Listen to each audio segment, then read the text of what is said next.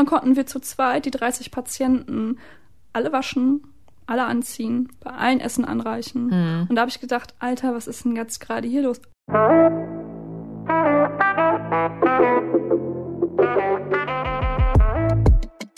Hallo, wir sind Nadine Raber und Carolina Torres von Bento. Wir beide sprechen abwechselnd in unserem Podcast mit jungen Menschen über ihre Jobs, was ihnen wichtig ist und was sie antreibt. Und darum fragen wir, und was machst du so?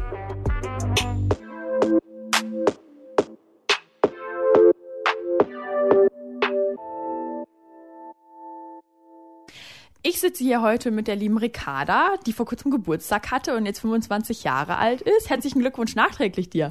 Vielen Dank, Nadine. Aber eigentlich wollte ich dich ja fragen, hey Ricarda, was machst du denn so? Also Nadine, ich bin Gesundheits- und Krankenpflegerin. Ähm, ist das denn dasselbe wie eine Krankenschwester?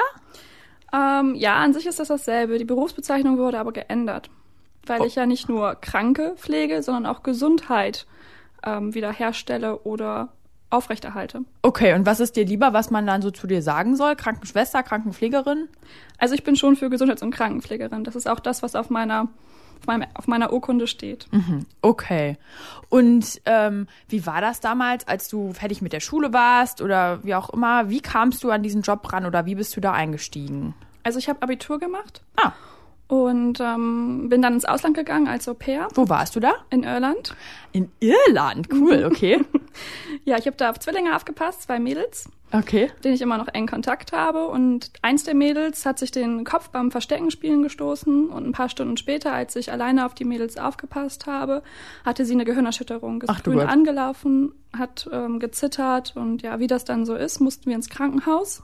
Und ich war komplett überfordert. Ja. Und es hat mir so wehgetan, dass ich diesem kleinen Menschenwesen nicht helfen kann, dass ich gedacht habe, darin muss ich besser werden. Und dann wusste ich, ab in die Krankenpflege. Ach krass, okay. Wie alt warst du da?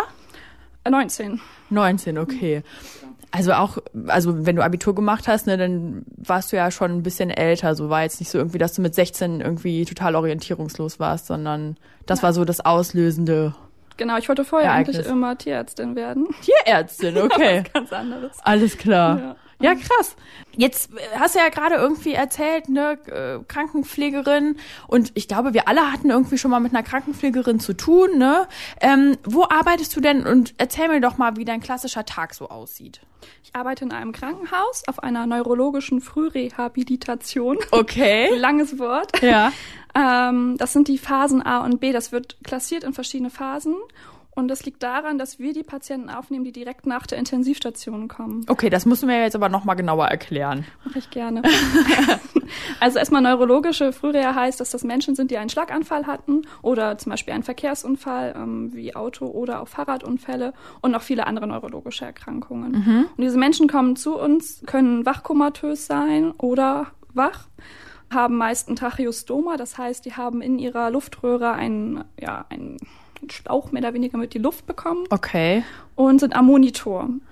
Also Aha. die kriegen eine Überwachung vom Herz-Kreislauf-System, ähm, Blutdruck wird da gemessen, Puls wird da gemessen und wir müssen natürlich auch immer Temperaturen messen. Ja. Und wie alt sind die Leute dann im Schnitt, wenn die zu euch auf die Station kommen? Das ist ganz unterschiedlich. Also wir hatten schon welche, die waren 17, obwohl die ja eigentlich noch als ähm, Jugendliche oder Kind gelten, aber so zwischen 17 und Open End kommen die alle zu uns. Okay.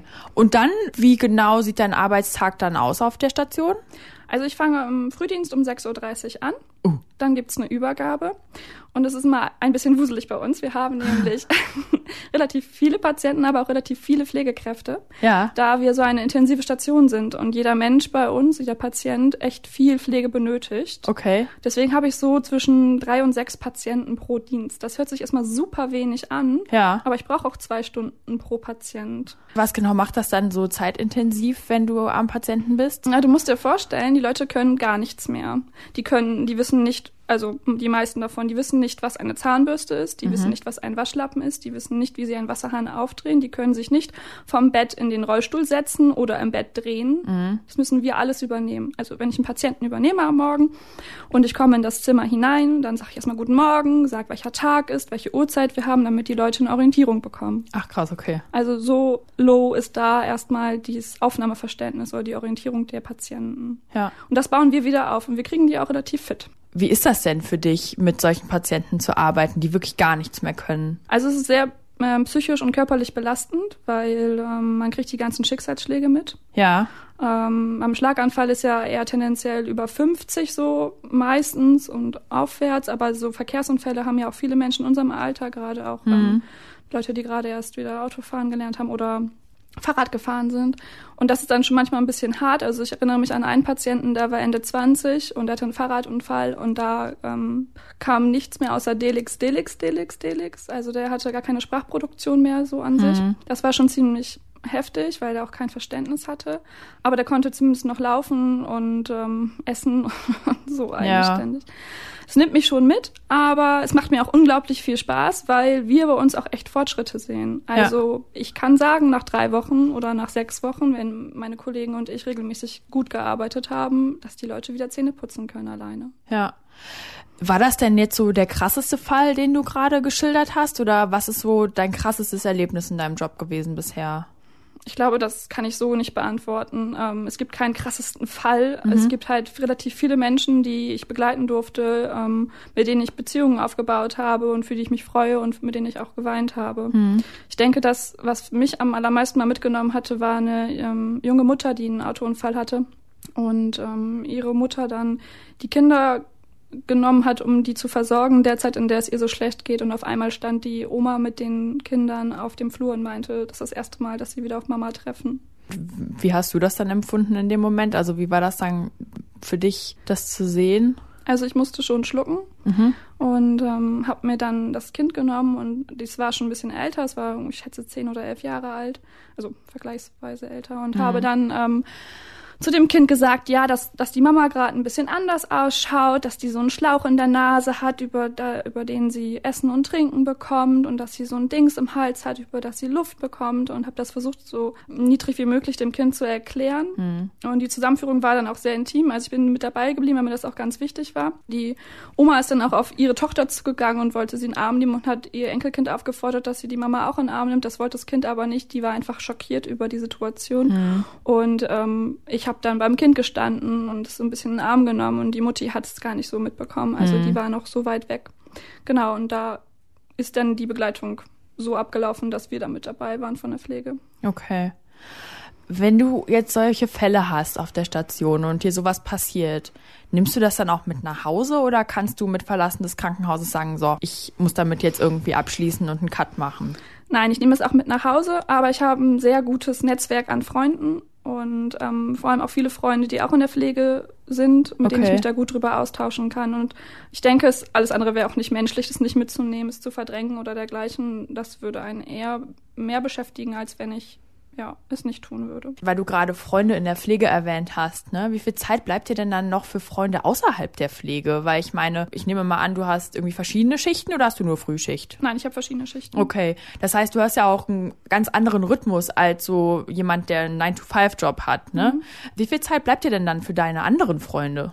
Als ich noch Vollzeit bzw. Halbzeit gearbeitet habe, war das deutlich schwieriger. Da konnte ich das nicht so gut planen. Okay. Ähm, da ist auch der Sport hinten weggefallen. Also auch solche Sachen wären dann weniger, wenn man. Ähm, Also Hobbys. So. Ja, genau. Ja. Man wird dann müde, wenn so ein ja, Frühdienst, wenn man davon ein paar ähm, Stück gemacht hat und dann noch mal ein paar Spätdienste hinterher schieben muss oder Nachtdienste. Nachtdienste kann ich zum Beispiel gar nicht machen. Dann erstmal funktioniert in der Nacht nicht gut und dann bin ich komplett raus für eine Woche. Von wann bis wann ist das dann immer? Äh, von 21.30 Uhr bis nächsten Morgen 7 Uhr. Oh, ja, das ist eine heftige Arbeitszeit. Ja. Weil du ja gerade sagtest, du arbeitest nicht mehr Vollzeit, ne? Das ist nicht mehr dein Fulltime-Job. Wie arbeitest du jetzt gerade im Moment? Jetzt gerade habe ich jetzt Viertelstelle. Okay. Also das ist wirklich wenig, es sind fünf, sechs Dienste im äh, Monat. Aha. Das liegt daran, dass ich gerade noch meinen Bachelor schreibe. Ach krass, du studierst auch noch. Ja, ich studiere Pflegewissenschaft und bin hoffentlich dann jetzt diesen Monat fertig mit der Bachelorarbeit. Okay. Was hast du denn für einen Vorteil, wenn du dieses Studium absolviert hast? Momentan ist es Oder hast du überhaupt einen? Ja, ich habe auf jeden Fall einen Vorteil, sogar mehrere.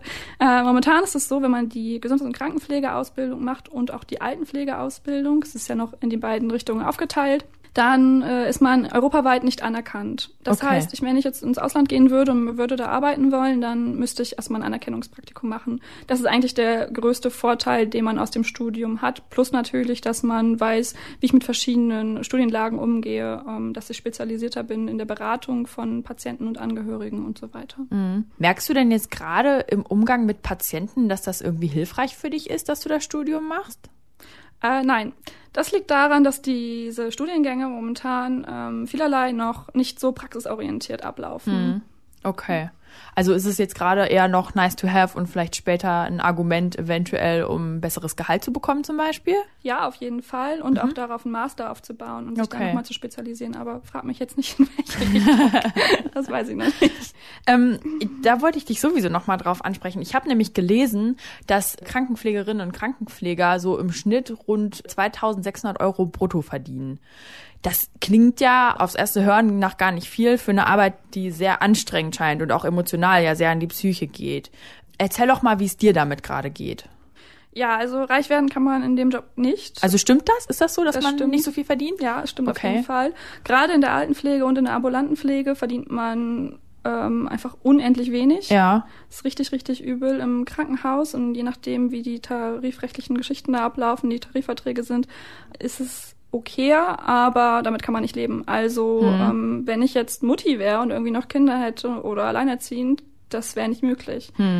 Ähm, das ist ein großes Problem. Also jetzt auch mit dem Studium und so ist es schwierig gewesen. Die Ausbildung wird relativ gut vergütet, aber anschließend ist die Steigerung nicht sehr hoch. Kannst du das vielleicht irgendwie eingrenzen, irgendwie, was relativ gut vergütet heißt? Also in welchem Zahlenraum bewegen wir uns da? 1000 bis 2000? Achso, nein, um Gottes Willen. Also während der Ausbildung, ich habe das erste Ausbildungsjahr, lass mich lügen, äh, 750 Euro verdient. Okay. Netto. Ich rede jetzt immer von netto Okay, alles klar.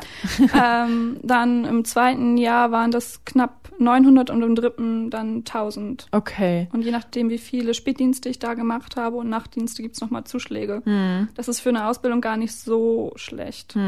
Also als du Vollzeit gearbeitet hast, hattest du da irgendwie Probleme, irgendwie dein Leben aufrechtzuerhalten oder war es okay? Also- Vom Geld her meine ich jetzt. Vom Geld her war es okay, Mhm. wobei äh, man ja sich überlegen muss, dass man auch extrem viel Miete zahlt. Mhm. Und ähm, ja, dann braucht man irgendwie noch ein, eine Fahrkarte für die Öffis Mhm. oder man muss irgendwelche anderen Versicherungen bezahlen. Das ist in der Pflege eh mega heftig, dass man ähm, so krasse hohe Krankenkassenbeiträge zahlen muss. Du meinst, die Berufsunfähigkeitsversicherung ist für Krankenpflegerinnen und Krankenpfleger höher. Das habe ich nämlich auch gelesen. Das Warum? Extrem hoch, ähm, weil die Gefahr angeblich größer ist, irgendwelche Rückenleiden zu bekommen als in anderen Jobs, obwohl es statistisch bewiesen ist, dass dem nicht so ist, dass die Büroleute häufiger Rückenbeschwerden haben. Echt, ja, das ist aber leider so. Ja, also ihr seid ja auch viel mehr in Bewegung, ne? Also ihr lauft ja den ganzen Tag rum Ja. und ne, wir seid arbeiten ja auch nach unterwegs. Konzepten. Ist ja nicht so, dass wir jemanden tragen, Ja. sondern wir arbeiten danach zum Beispiel Kinästhetikmodulen. Also das sind richtige Fortbildungen, die wir da auch bekommen und die wir auch in der Ausbildung schon zum Teil lernen. Das klingt auf jeden Fall alles anstrengend auch, ne? Also irgendwie auch, also ich kann mir gut vorstellen, dass irgendwie der Kontakt zum Patienten einem viel zurückgibt. Wie siehst du das denn? Also was macht dich glücklich an deinem Job? Äh, Also erstmal die Arbeit mit meinen Kollegen macht mich sehr glücklich. Wir haben ein unglaublich gutes Team, Mhm. wo wir uns aufeinander verlassen können und ähm, auch viel Spaß auf der Arbeit zusammen haben dürfen. Und, Ja. und natürlich die Arbeit mit den Patienten. Also es macht schon extrem viel Spaß, in dem Job zu sein, ähm, dass ich ähm, in der Lage dazu bin, Menschen zu unterstützen in ihrem Werdegang. Man muss sich überlegen, ich könnte theoretisch überall arbeiten, auf einer Ja. Wochenbettstation bis auf zu einer Palliativstation. Und die Menschen sind unendlich dankbar, wenn dann jemand da ist und sich um jemanden kümmert. Ja. Also es macht schon viel Spaß. Wir lachen viel und wir haben schon echt. Hattest du mal irgendwie so einen Moment, wo jemand besonders dein Herz berührt hat, halt irgendwie so positiv, weil du gerade sagst Dankbarkeit? Äh, das war, ähm, was mir jetzt so spontan einfällt, also mir fallen bestimmt noch mehr ein, wenn ich drüber nachdenke, auf einer Gynäkologie. Okay. Und da war eine, eine Frau mittleren Alters, die hat die ähm, Brust amputiert bekommen und die hatte keine, keine große Brust. Okay. Und ich war damals noch ungefähr 15 Kilo leicht. und ich habe sie gewaschen, als sie an der Bettkante saß und schaute sie so auf ihre Brust, die ja nur noch zur Hälfte da war, und guckte zu mir hoch und sagte, machen Sie sich nichts draus, dass Sie so wenig haben. Wenn Sie später alt sind, hängt das nicht. okay, alles klar. Das war ziemlich lustig, so Ja. die Art und Weise, wie sie mit ihrem Schicksalsschlag da umgegangen ist. Ja. Das hat Mut gemacht.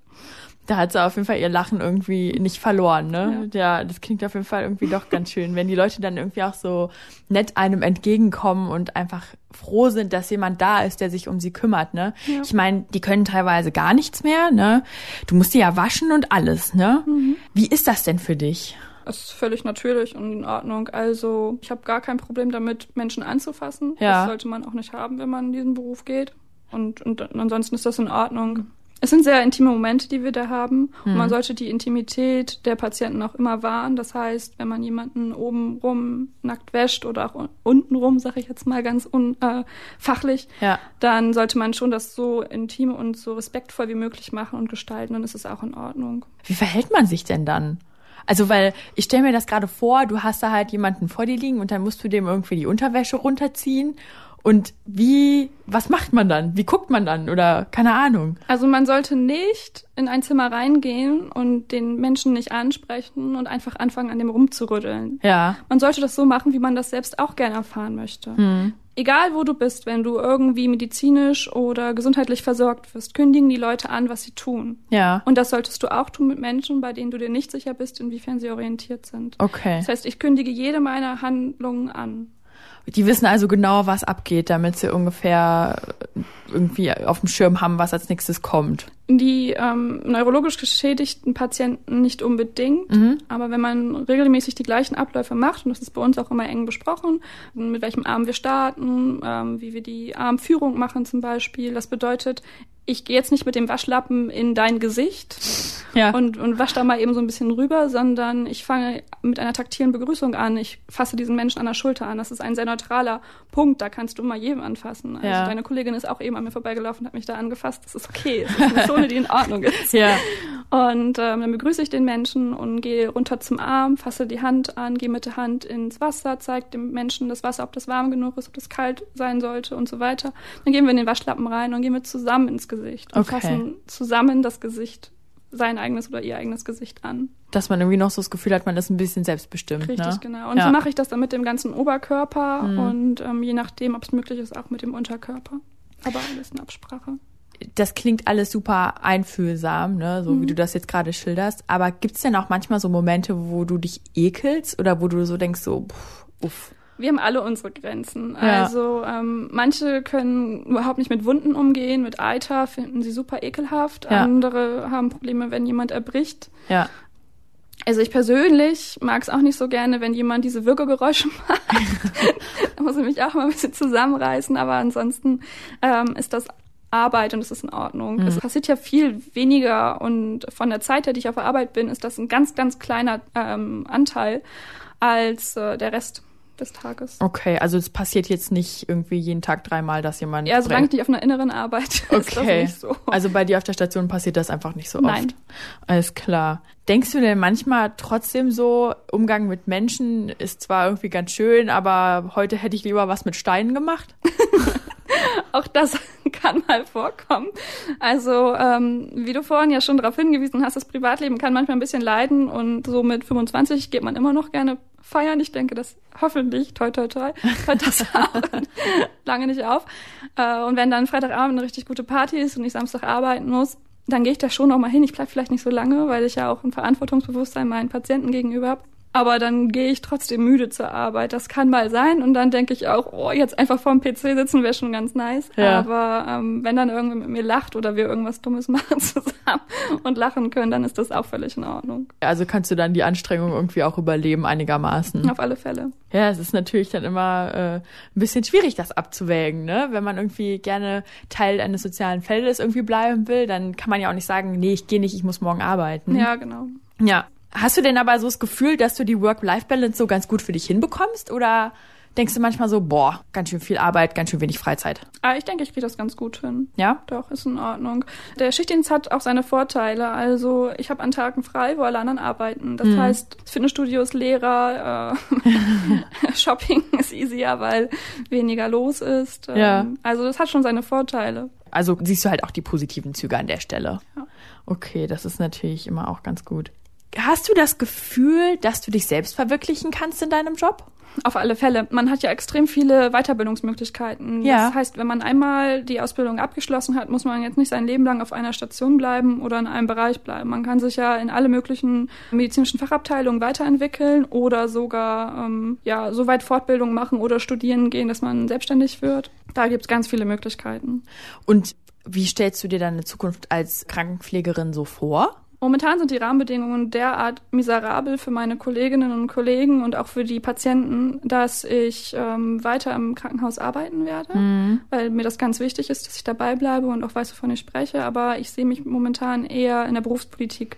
Das heißt, ich werde für den größten deutschen Berufsverband für Pflegeberufe, für den DBFK, arbeiten, ähm, um dort meinen Kollegen und den Patienten zu helfen, dass es besser wird. Du hast jetzt gerade gesagt, miserable Rahmenbedingungen. Kannst du das vielleicht mal erklären, was du damit meinst? Ja, es ist einmal das Geld natürlich. Ähm, Also, dass ihr zu wenig Gehalt bekommt. Richtig, das Okay. ist das eine, aber das ist nicht so unser Steckenpferd. Das ist eigentlich eher, was die, so die Gewerkschaften machen. Unser Steckenpferd sind die inhaltlichen Sachen. Also momentan wird ähm, über uns hinweg entschieden. Alles gut. ähm, ganz viele Leute haben in den letzten Jahren und Jahrzehnten entschieden, wie unsere Ausbildung strukturiert sein sollte, wie wir heißen, was wir machen, wo wir arbeiten dürfen, wo Mhm. wir nicht arbeiten dürfen. Und es kommt nicht von uns selbst heraus. Und das Okay. ist eigentlich total bescheuert. Also ist das so, dass Ärzte über euch entscheiden, wie ihr heißt und wie ihr arbeiten müsst? Wie wir heißen nicht unbedingt, aber wie wir arbeiten müssen in der Praxis schon häufig. Okay. Zumindest versuchen sie das. Ich will das auch gar nicht so arg ähm, pauschalisieren. Es gibt solche und solche. Ja. Und ähm, das ist auch gut, dass es langsam weniger wird, aber es gibt immer noch viele ärztliche Kollegen, die glauben, dass sie uns sagen dürfen, was wir zu tun haben. Und zum Teil ist das auch gar nicht unkorrekt, weil sie eine Anordnungsverantwortung haben und wir haben aber die Durchführungsverantwortung. Okay. Und wenn wir uns dann ja weigern, müssen sie das eigentlich durchführen. Nur die äh, Kommunikation geht da manchmal schief. Aber gibt es manchmal bei euch Rivalität auf der Station zwischen Ärzten und Pflegern? Man rasselt immer aufeinander. Also wir Okay. arbeiten ja auch sehr eng mit unseren Therapeuten zusammen und ähm, die sind für 20 Minuten mehrmals die Woche bei den Menschen und wir sind halt viel mehr bei unseren Patienten und dann kann es schon mal sein, dass wir eine andere Ansicht haben als die Therapeuten oder Ärzte. Aber auch da gibt es dann äh, Möglichkeiten über Supervision zum Beispiel und Fallbesprechungen mit allen zusammen darüber zu entscheiden, was das Beste für den Menschen ist. Okay, also ihr versucht dann irgendwie einfach eine Lösung zu finden. Das ist ja Richtig. auch im Sinne des Patienten an der Stelle, ne? Das ja. sind halt auch echt schon gute Strukturen, die bei uns auf Stationen herrschen. Deswegen wollte ich da auch unbedingt arbeiten nach der Ausbildung. Das war mir schon ziemlich wichtig, da irgendwie ein hohes Level zu erreichen. In anderen Abteilungen sieht das nicht so aus, gar nicht. Ja, das ist natürlich wahrscheinlich dann immer individuell und auch pro Krankenhaus ganz anders. Du bleibst dann nicht als aktive Krankenpflegerin im Krankenhaus. Habe ich das richtig verstanden? Nein, das hast du falsch verstanden. Ich bleib dabei. Nur werde ich halt meine Städte nicht erhöhen. Ich bleib Okay. die fünf, sechs Tage im Monat, damit ich halt den Rest meiner Zeit dafür investieren kann. Eher auf politischer Ebene aktiv Ja. zu sein. Genau. Würdest du denn jungen Leuten trotz all der Schwierigkeiten oder trotz aller Widrigkeiten, die gerade noch so herrschen, empfehlen, Krankenpflegerin oder Krankenpfleger zu werden? Auf jeden Fall. Also es ist, wie gesagt, ein unglaublich äh, herausfordernder Beruf. Man kann sich viel weiterentwickeln und man hat ganz viele ähm, schöne Erlebnisse. Ja. Und deswegen kommt alle in die Pflege. ja, bewegt euch ähm, und schaut euch das mal an. Jetzt hast du ja vorhin schon gesagt, dass bei euch auf der Station ein paar mehr Pflegerinnen und Pfleger sind, ne, weil ja so intensive Fälle einfach vor Ort sind, ne, oder Menschen, die sehr intensiv gepflegt werden müssen. Stimmt das denn trotzdem, obwohl es auf deiner Station vielleicht ein bisschen anders aussieht, dass es einfach einen Mangel in der Pflege gibt? Auf alle Fälle. Also personalmäßig meine ich jetzt. Also, um ein Beispiel zu nennen, und ich denke, da können viele von meinen Kollegen ähm, nur Kopfnicken zustimmen. Am dritten Tag meines ersten Praxiseinsatzes, und ich habe kein Praktikum vorher in der Pflege gemacht, ich bin so in die Ausbildung gerutscht. Da war ich auf einer geriatrischen Station, einer Akutgeriatrie, wo Menschen mit gebrochenen Hüften liegen oder andere Sturzfolgen. Geriatrie Oder- sind ältere Menschen. Genau, ne? richtig, sind alles ältere Menschen. Ja. Und das war mein dritter Tag auf der Station. Ich kam morgens hin, habe mir meinen Tee eingeschenkt, mich hingesetzt und da war eine Kollegin aus dem Nachtdienst, die einen Anruf bekam, dass sich jemand aus dem Frühdienst krank gemeldet hat. In dem Moment huschte gerade die andere Kollegin aus dem Frühdienst rein, die gerade ein halbes Jahr examiniert war. Und dann konnten wir zu zweit die 30 Patienten alle waschen, alle anziehen, bei allen Essen anreichen. Und da habe ich gedacht, Alter, was ist denn jetzt gerade hier los? Wo bleibt denn meine Praxisanleitung?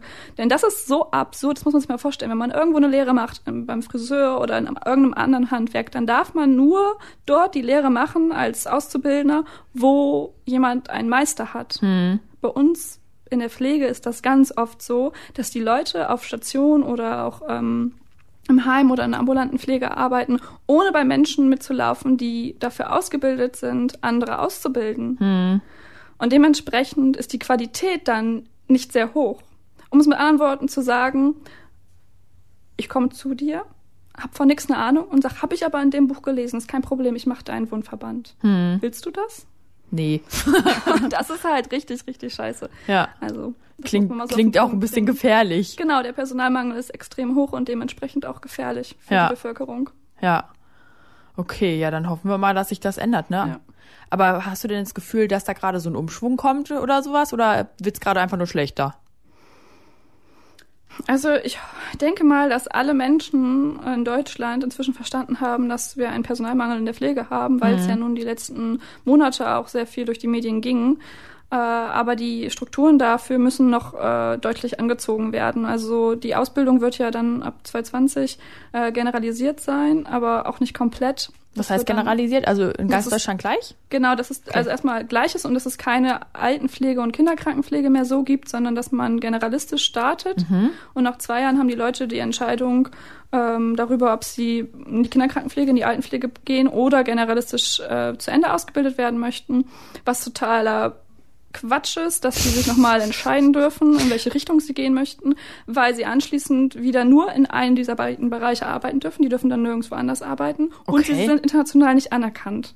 Also ähm, das ja ist blödsinnig. Ja. Da müssen die Unternehmen, das ist halt immer so das Problem, welche Leute da irgendwie Einfluss haben, sich mal auf die Hinterbeine stellen und zusehen, dass sie äh, vernünftige Angebote machen mit Fortbildung, dass wir Lust haben, bei denen zu arbeiten.